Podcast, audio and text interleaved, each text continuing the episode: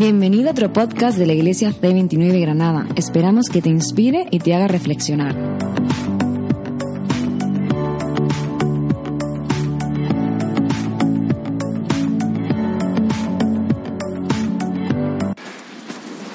Antes de empezar la celebración, tratamos de reunirnos los que vamos a estar involucrados con alguna participación y mirar juntos el programa. Y Esther nos preguntaba esta, esta tarde, ¿estáis tranquilos todos? Y dije, no, yo no, yo estoy nervioso. Cada vez que tengo que hacer esto me, me pongo nervioso. No sé si puedo controlarlo o no, pero esto es una responsabilidad. Pensar que tenemos el privilegio de parar para escuchar juntos la palabra de nadie más, nadie menos que Dios. Y que Él utilice a gente tan limitada, tan imperfecta como algunos de nosotros para expresar esa palabra con la expectativa de que esta tarde vidas y eternidades pueden ser transformadas por lo que Dios hace a través de su palabra. Por eso suelo pensar que más importante que recordar lo que hablamos es qué está pasando aquí y ahora. La palabra de Dios hace algo, sana, llama, transforma, perdona, cambia. Qué bueno recordarlo después y me alegra cuando alguien pueda decir después de algunos meses, incluso recuerdo lo que dijiste, pero especialmente es esa expectativa de que Dios cuando habla hace algo siempre. Eh, quizás escucharéis mi, voz un poquito tocada, tengo creo una sinusitis, pero bueno, tranquilos que ya he estado en el médico, me dijo que sí es un virus muy serio, pero que yo estoy bien. El problema, me dijo, son los que comparten conmigo algún ambiente. Eh, esos sí pueden ponerse bastante afectados, así que no es broma, eh, pero si escucháis mi voz un poquito así es, es por esa razón. Si miras los periódicos de hoy, un par de ellos, por ejemplo, verás que otra vez tenemos la política importada. Este, por ejemplo, es el mundo y nos habla un poco de la tendencia para las elecciones de generales de abril. O la otra que creo que es del Granada hoy nos habla de Casado diciendo que la próxima vez vendría a Granada en AVE y con Sebastián Pérez de alcalde. No nos meteremos a derecha o a izquierda, aunque entre nosotros es interesante leer cómo algunos expresan sus objetivos para abril como queremos derrotar y quitarles a estos del y queremos esto y queremos y a uno se pregunta, ¿y alguien desea el bien de España? Eh, se trata de gobernar para el bien, no primeramente para expresar quizás un, poder y un control y un dominio que no solo creo los que gobiernan lo expresan, pero parece ser que todos llevamos dentro de nosotros el deseo de controlar. Decir, aquí quien manda soy yo. Y es por eso que me gustaría invitarte en los próximos 180 ah, minutos que me han dado a que hiciéramos una pausa y pensáramos juntos en quién realmente tiene el poder. ¿Quién realmente lo controla todo? ¿Y, de qué manera eso afecta nuestras vidas? Esto no es algo que vas a escuchar en la Universidad de Granada, tampoco en la radio, tampoco posiblemente hablándolo con tus amigos. Esto es bastante contracultural y contracorriente. Es quizás uno de los mensajes de mayor esperanza que podemos comunicar y vivir en este mundo. Es que sí hay alguien que gobierna, sí hay alguien soberano. Y al contrario de lo que nos puede pasar a nosotros, y es que cuanto más poder tiene un ser humano, más se puede corromper y más dictador se hace, hay otro ser que tiene sí todo el poder y a él le pasa lo contrario. Ese poder absoluto es vivido en una esencia plena de amor y de bondad. Quiero invitarte a que empecemos hoy a navegar por una nueva serie aquí en C29. Los que nos estáis visitando, conociendo, nos gusta reflexionar juntos a partir de la Biblia en algunas series para comer de la dieta completa de, la Biblia. Y como estamos en ese momento del local, y no quiero cansarte con ese tema, pero hay dos meses muy intensos, pensamos que sería algo muy interesante, y gracias Raúl por esa sugerencia que nos hizo reflexionar, que sería el momento especial para juntos pensar en un momento de la Biblia donde gente, un pueblo, vivió una reconstrucción, una reforma, y aprendemos muchísimo con ellos, cómo se involucraron, las barreras, los desafíos que vivieron, las, la provisión que necesitaron, cómo Dios les guió y cómo al final celebraron juntos haber construido algo. Por eso hemos llamado esta serie de Se parte, construyendo juntos un nuevo espacio, que está conectada a la serie que estamos lanzando esta semana para levantar fondos de ayuda para, para el espacio del local. Y lo haremos a partir de dos libros impresionantes de la Biblia, que son Esdras y Nehemías. Originalmente era solo un libro, muy posiblemente, aunque en nuestra Biblia lo han dividido. Y es un libro interesante de hechos que ocurren más o menos por el año 550 antes de Cristo.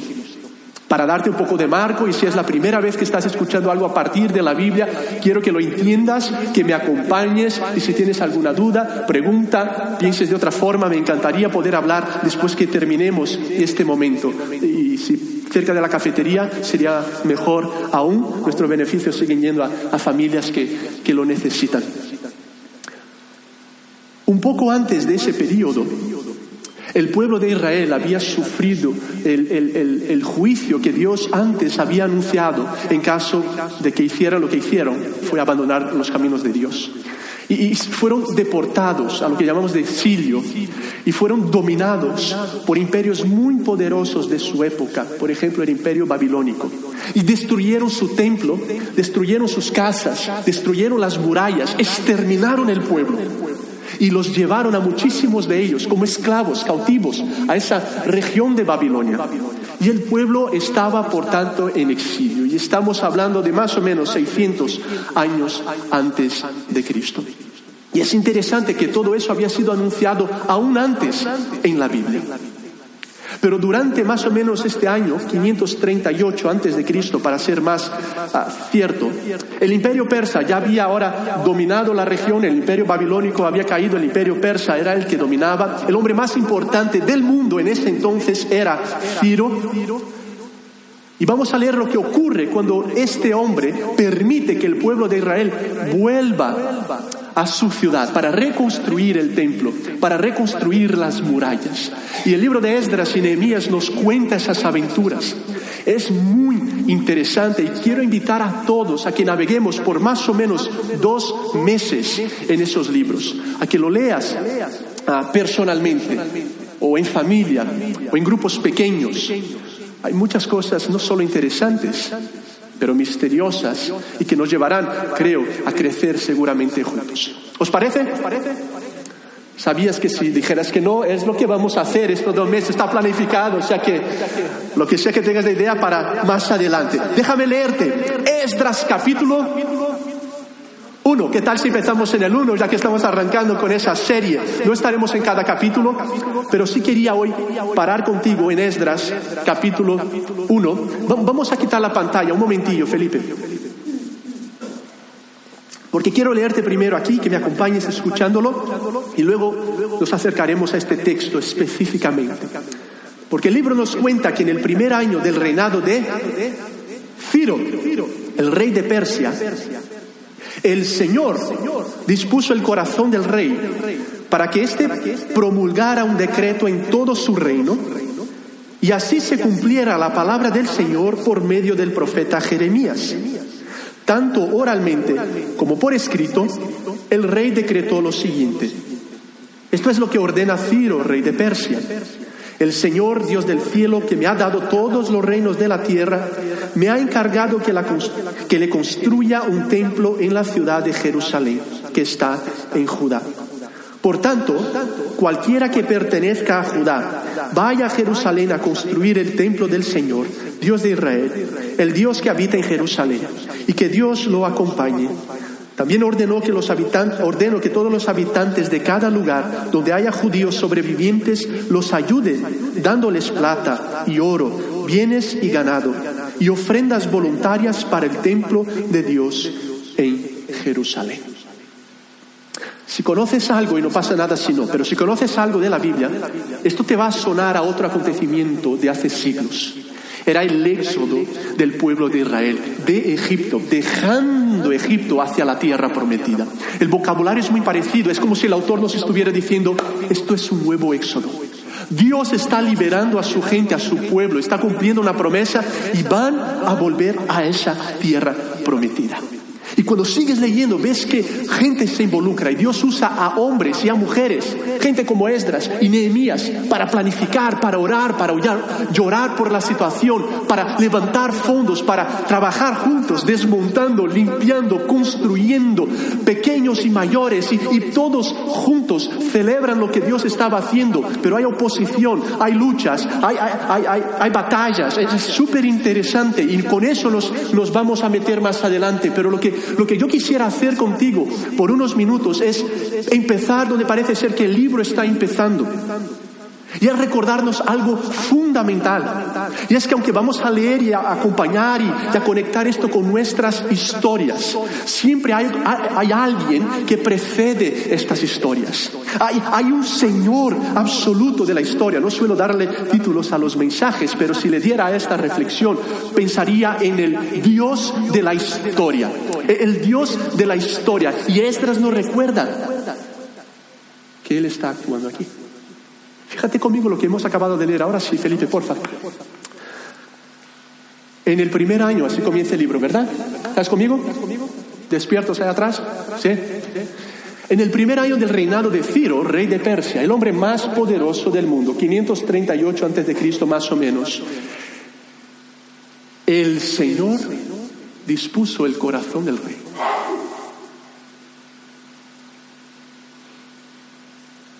para que éste promulgara un decreto en todo su reino.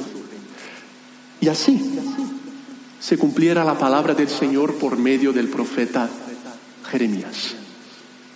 Jeremías fue un profeta, alguien que habló de parte de Dios a la gente, hacía años ya, y dijo, estaréis en exilio por más o menos 70 años. Este periodo se va a acabar y entonces el Señor os hará volver. Y lo que Esdras nos está mostrando es que Dios está cumpliendo lo que Él había prometido, hacía tiempo incluso. Y no solo Él, Isaías, quien profetizó, fíjate, 150 años antes de esto, afirma, Isaías 44, yo afirmo, Dios, que Ciro es mi pastor y dará cumplimiento a mis deseos, dispondrá que Jerusalén sea reconstruida y que se repongan los cimientos del templo. Así dice el Señor a Ciro, su ungido, a quien tomó de la mano derecha para someter a su dominio las naciones, el Dios de Israel que te llama por tu nombre y te confiere un título de honor, aunque tú no me conoces. Wow. Yo soy el Señor y no hay otro. Fuera de mí no hay ningún Dios. Aunque tú, aunque tú no me conoces, te fortaleceré. Para que sepan de oriente a occidente que no hay ningún otro fuera de mí. Yo soy el Señor y no hay ningún otro. 150 años antes de su decreto. Ahora tú y yo tenemos una posición privilegiada de lectores en el siglo XXI, pero cuando esa gente vivía lo que vivía, no lo sabían. No sabían que había un Dios actuando de esa forma. No sabían quizás directamente que las profecías de Isaías, también de Jeremías, se estaban cumpliendo en ese momento histórico. Y el libro de Esdras nos quiere recordar, y es que antes de que os pongáis a mirar la reconstrucción y cómo os involucráis y qué hacéis vosotros y cómo fue, que queremos recordaros que antes de algo había alguien y que ese Dios es soberano y actúa en la historia. Y fue Él quien dispuso el corazón del hombre más poderoso del mundo para que su voluntad para su pueblo fuera una realidad. Quizá Ciro no lo sabía, pero Dios le había guiado para decidir lo que decidió para promulgar lo que promulgó y Dios estaba actuando en la historia. Uno de los principales filósofos del siglo pasado, Karl Popper, dijo, la historia no tiene significado. La historia no tiene significado. Creo que estarás de acuerdo conmigo cuando afirmo que esta es posiblemente la manera más común de mucha gente entender la historia y su vida. Quizás no, lo, quizás no lo confesemos, pero nuestra manera de vivir indica que realmente parece ser que la historia no tiene un sentido, un gran propósito. Comamos, bebamos, porque mañana moriremos de alguna manera. ¿Qué pasa después? Y aunque pocos estén dispuestos a parar para reflexionar, si estamos muy preocupados con nuestro mundo exterior, ¿no es cierto? Con lo que otros van a decir de nosotros, con nuestro cuerpo, con nuestras apariencias, hay poca gente preocupada con su mundo interior. Que estén dispuestas a parar y pensar, ¿hacia dónde vamos? ¿Hay propósito en la historia? ¿O es solo estudiar, trabajar, comer, disfrutar, tener placer y, y no sé, en unos cuantos años ya no estaremos aquí? En 100 años ninguno de nosotros estaremos aquí para, contar esa historia. ¿De eso se trata? Popper diría, sí, la historia no tiene significado realmente. Y, y es interesante que uno de los mensajes más potentes de la Biblia es ayudarnos a entender que la historia sí tiene un propósito. Las cosas sí van a una dirección. Sí hay alguien conduciendo este coche. Ahora me estoy metiendo en terrenos peligrosos, en aguas turbulentas, en aguas misteriosas. Porque alguien puede decir, pero si Dios es absolutamente soberano, nos está controlando cada paso, o sea, si te pusiste estos pantalones es porque Dios quiso que... Porque claro, me desperté a las 8 y salí y choqué el coche, pero si me hubiera despertado a las siete y media, no hubiera chocado, me hubiera pasado. Y, entonces Dios está... No, no, no, tenemos libertad. Vivamos como podemos. Todo lo que ocurre es al final elección humana. Pero Dios dispuso el corazón de Ciro. ¿Y quién no puede decirme que Dios ha dispuesto el corazón de Pedro Sánchez y lo ha llevado a? Dios dispuso el corazón de y a lo que voy es lo siguiente. Esta tarde no vamos a salir de aquí entendiendo el misterio de la grandeza y de la soberanía de Dios. Esto no lo vamos a hacer. La Biblia muchas veces nos invita a navegar por aguas misteriosas. Y el peligro está, y muchos cristianos también, el querer tener seguridades en lo que la Biblia es misterio. Deberíamos tener más convicción de lo que la Biblia ha revelado y más tranquilidad en lo que la Biblia no ha revelado. Y hacemos lo contrario y a veces nos peleamos por eso. Tranquilos, no hay problema en navegar por misterios. Es decir, esto no es blanco ni negro, es gris. Y sinceramente el tema del control y soberanía de Dios es una de estas de estos asuntos en los que la Biblia básicamente nos dice, tú eres libre, tú tienes que decidir y tú tienes responsabilidad. Si la tienes. Pero Dios es absolutamente soberano. Dios está en el control y Dios actúa en la historia. Si cooperamos con lo que Dios está haciendo, como veremos en esos libros, hay gente que hace cosas, hay gente que se dispone, hay gente que entiende que no vivimos en un determinismo absoluto, porque entonces me espero, me siento y no hago nada, Dios hará. No, no, no, no. Voy a actuar, voy a hacer, voy a cambiar, voy a... Pero voy a entender que Dios sigue siendo absolutamente soberano. ¿Cómo esto funciona? Muchos han tratado de entender y seguimos sin entenderlo. Pero lo que la Biblia sí afirma es esa soberanía y ese control y ese dominio absoluto de Dios, al, al cual somos invitados a confiar y a descansar y poder decir, sí hay un Dios que está actuando en la historia incluso en los más poderosos de este mundo, y que el presidente del gobierno o el rey o el dictador no tienen realmente el poder. Ese poder lo tiene Dios. Básicamente fue lo que dijo eh, Daniel en uno de los discursos más comentados ayer y hoy en Colombia, cerquita de Venezuela. Los, quizá lo habrás visto en las noticias o en las redes sociales. Él es un conferenciante mexicano muy conocido en Latinoamérica y ayer dijo estas palabras. Vamos a poner el vídeo.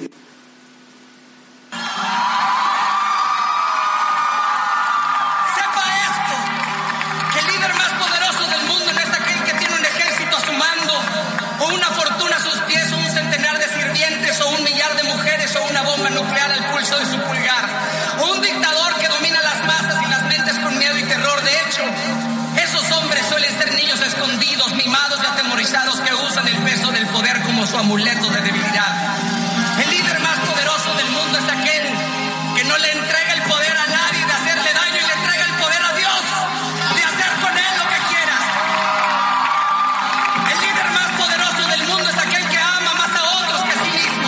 rastro de sangre. ¿Habéis visto el discurso? Fue ayer, está siendo comentado por todas las redes, noticias. Al final del discurso.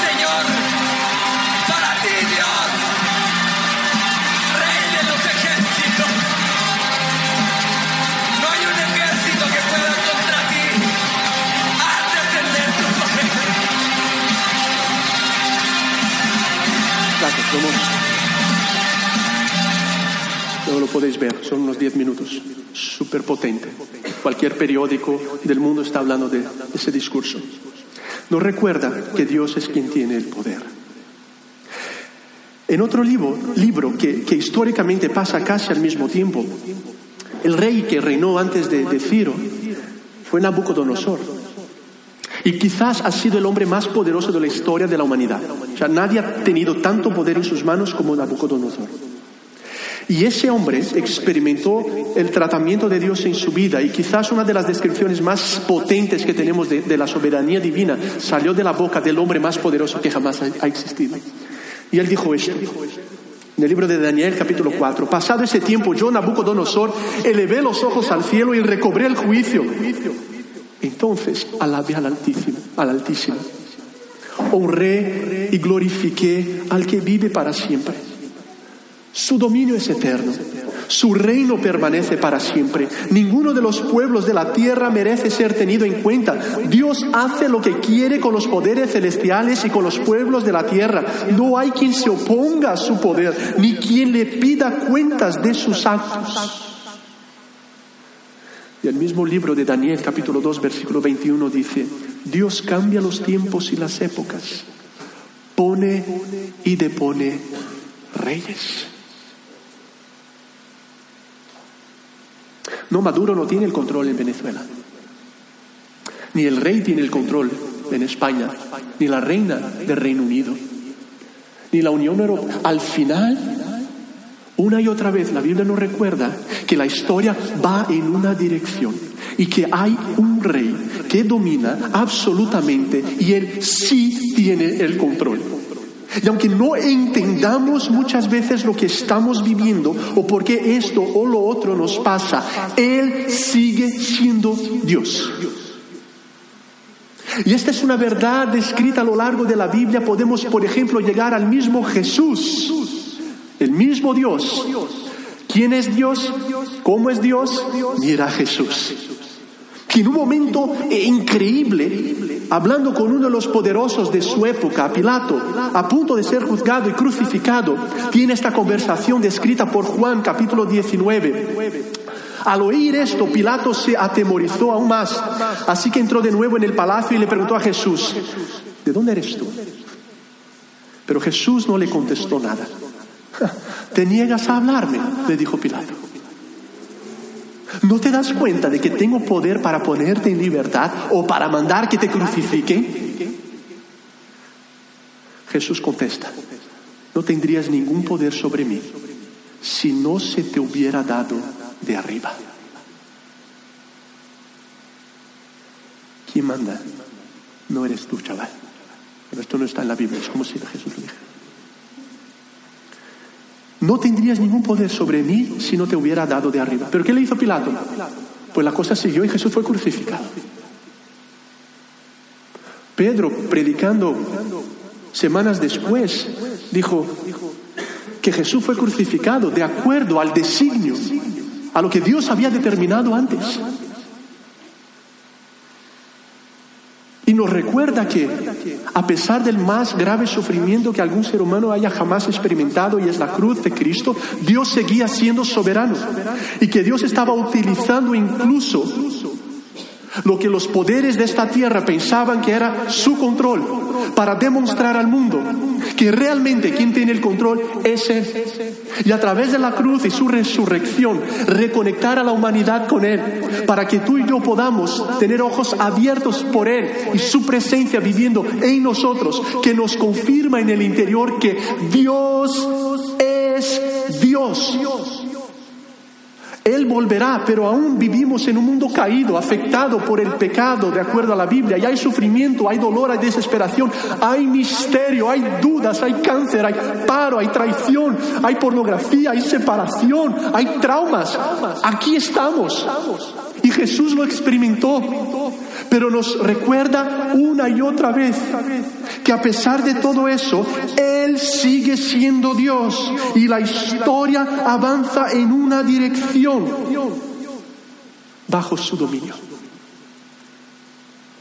Él mismo afirmó en Mateo 28, 18, Jesús se acercó a sus seguidores y les dijo, se me ha dado toda autoridad en el cielo y en la tierra. Y abrazar y vivir esta verdad, déjame decirte algo, no es religiosidad. Pon atención. Esto es realidad. Confiar y tener la noción de que Dios está y tiene el control.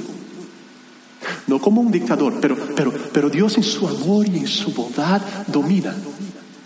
No es una preferencia religiosa, es vivir en la realidad.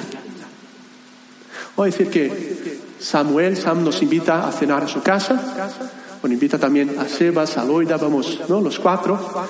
Eh, perdón, bueno, van también y nuestros niños, o sea que somos, no sé, 25. Eh, y nos prepara esa pasta italiana que solo Samuel, que por cierto es muy buen cocinero. Pero bueno, otra, nos divertimos y tal, y buenísima la cosa. Y luego, bueno, nos ponemos a contar cómo fue el acontecimiento. Y nos ponemos a decir, oiga Sebas, sí, pues ayer por la noche estuvimos cenando juntos, una pasta buenísima. Y alguien nos está escuchando, ah, vale, ¿quién la hizo? No, fue una pasta buenísima. Fue buenísima la pasta y nos hizo muy bien y nos divertimos y tal. Eh, y estábamos en una casa, pero ¿qué hizo la pasta?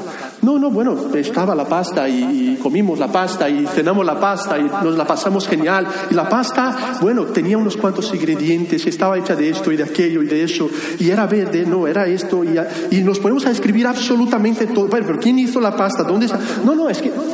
Y dices, bueno, hay, hay algo que falla en la historia. O sea, ¿estás escribiendo todo eso? Pero el pobre Samuel que hizo todo, lo está dejando de la... O sea, no tienes cómo explicar esa ocasión sin hablar de Samuel, porque estabas en su casa y él hizo la comida. yo te puedo contar como la quiera contar, pero te estoy contando la realidad de las cosas. ¿Estás conmigo? ¿Sabes a dónde voy, no? No quiero que suene, pero bueno, esto es fuerte. Pero la mayor parte de la ciencia moderna, de la media moderna, de la sociedad moderna, vive fuera de la realidad. Mucho de lo que se enseña en la Universidad de Granada está absolutamente fuera de la realidad. Mucho de nuestro sistema educacional está totalmente fuera de la realidad.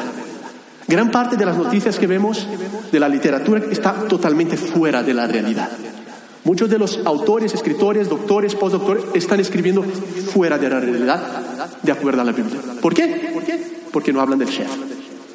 Porque tratan de explicarlo todo sin hablar de la autoridad sobre absolutamente todo.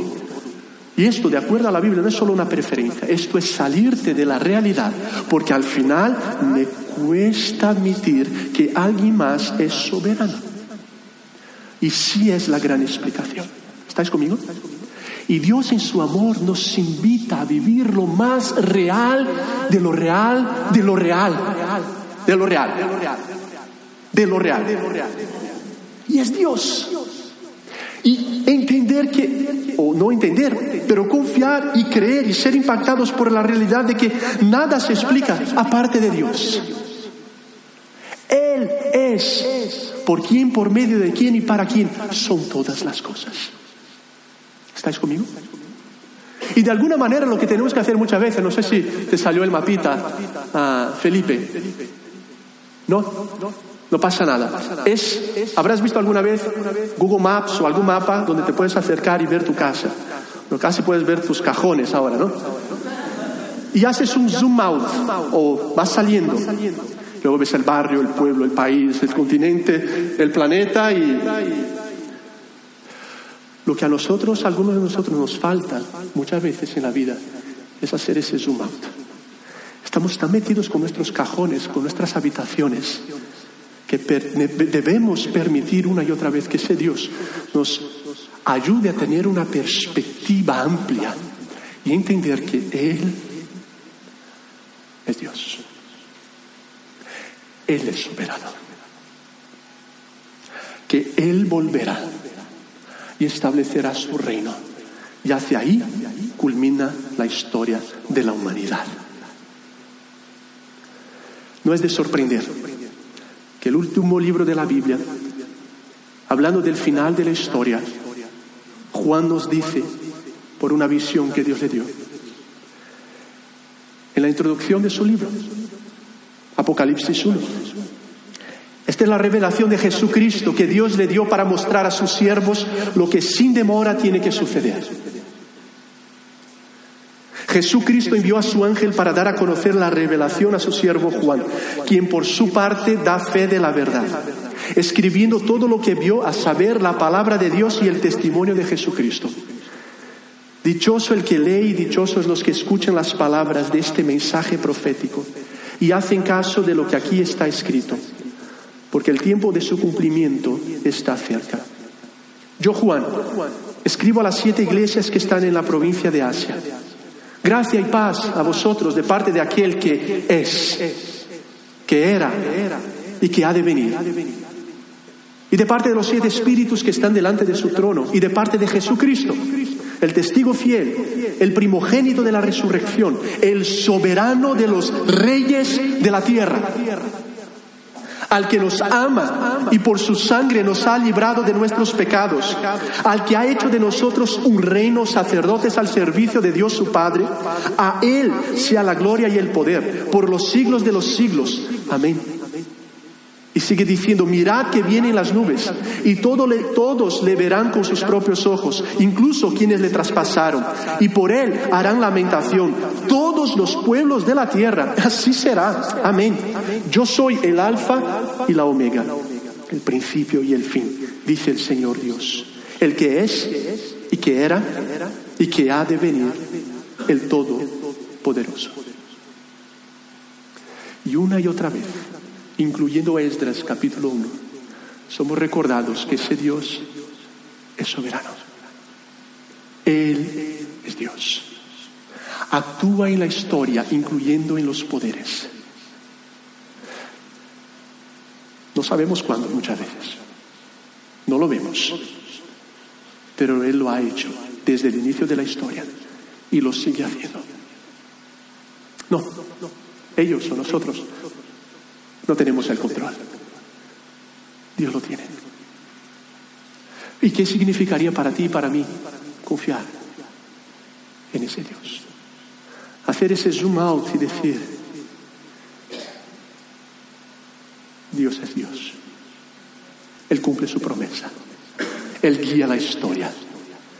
Él es el epicentro de esa historia. Él es el clímax de esa historia. Habiendo cáncer o no, él es Dios. Habiendo hijo o no, Él es Dios.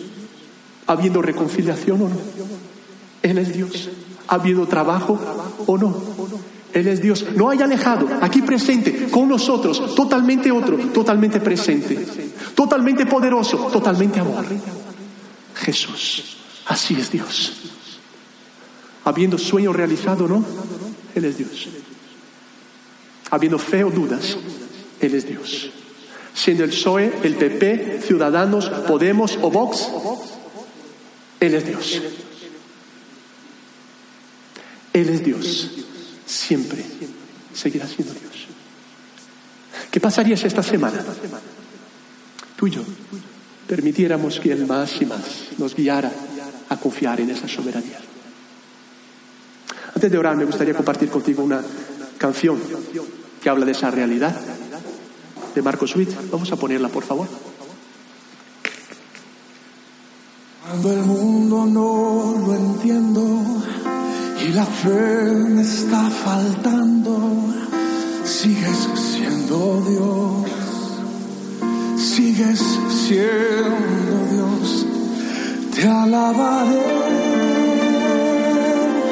porque eres Dios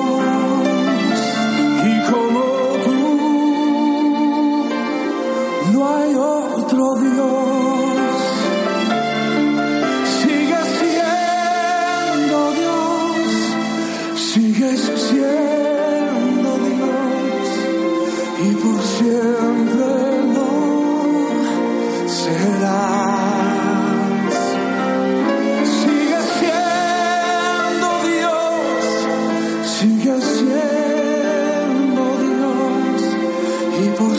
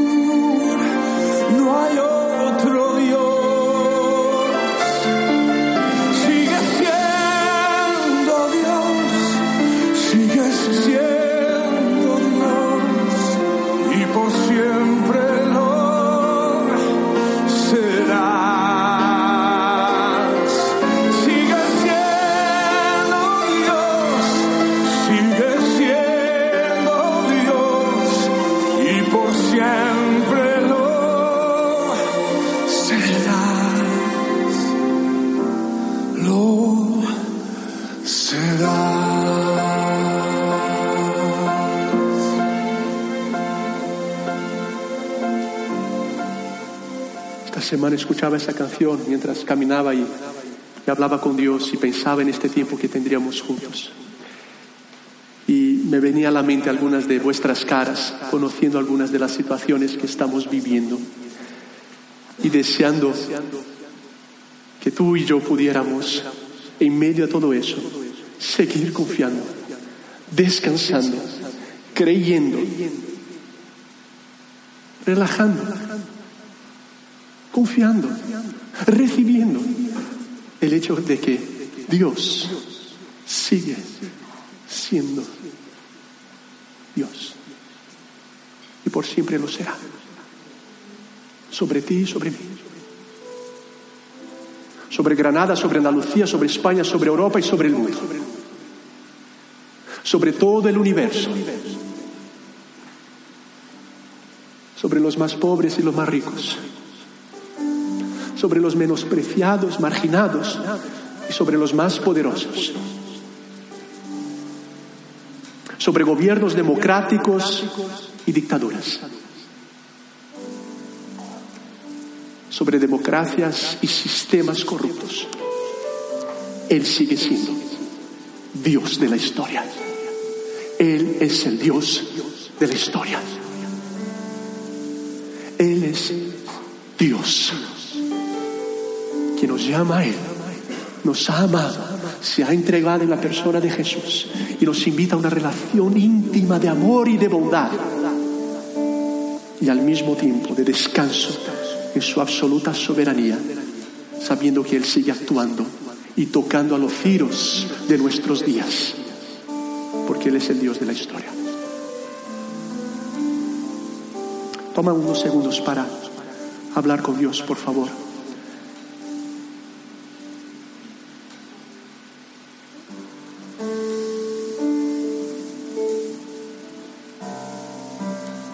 Algunos quizás por primera vez, al sentir esa voz, esa invitación, ahora mismo se están desarmando y diciendo, no lo entiendo todo, pero confío. Y otros que ya lo hemos experimentado, pero necesitamos, y yo el primero, ser impactado por la realidad del Dios que es el primero y el último. Soberano Rey y Señor de señores. Incomparable, indescriptible. Nuestras palabras, canciones, teología, filosofías, estructuras son absolutamente limitadas para hablar de ti, Señor. Tú eres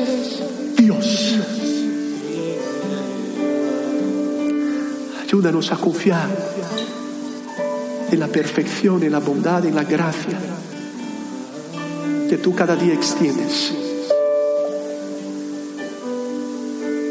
Y a disfrutar de la realidad más real que existe. Es que Dios es quien manda. Dios está en el control. Dios es Dios y yo no lo soy. Llévanos a ese momento, Señor. Llévanos a ese espacio. Danos ese corazón, esa fe, esa tranquilidad.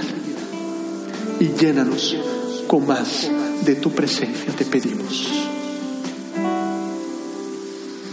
En el nombre de Jesús.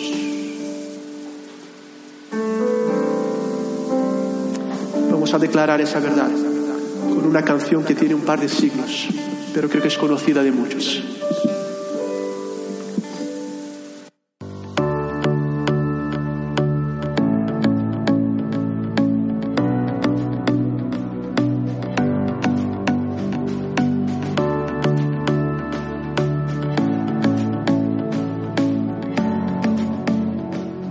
Por escucharnos. Te invitamos a visitar nuestra web c29granada.es y a conectar con nosotros en nuestras redes sociales arroba c29granada.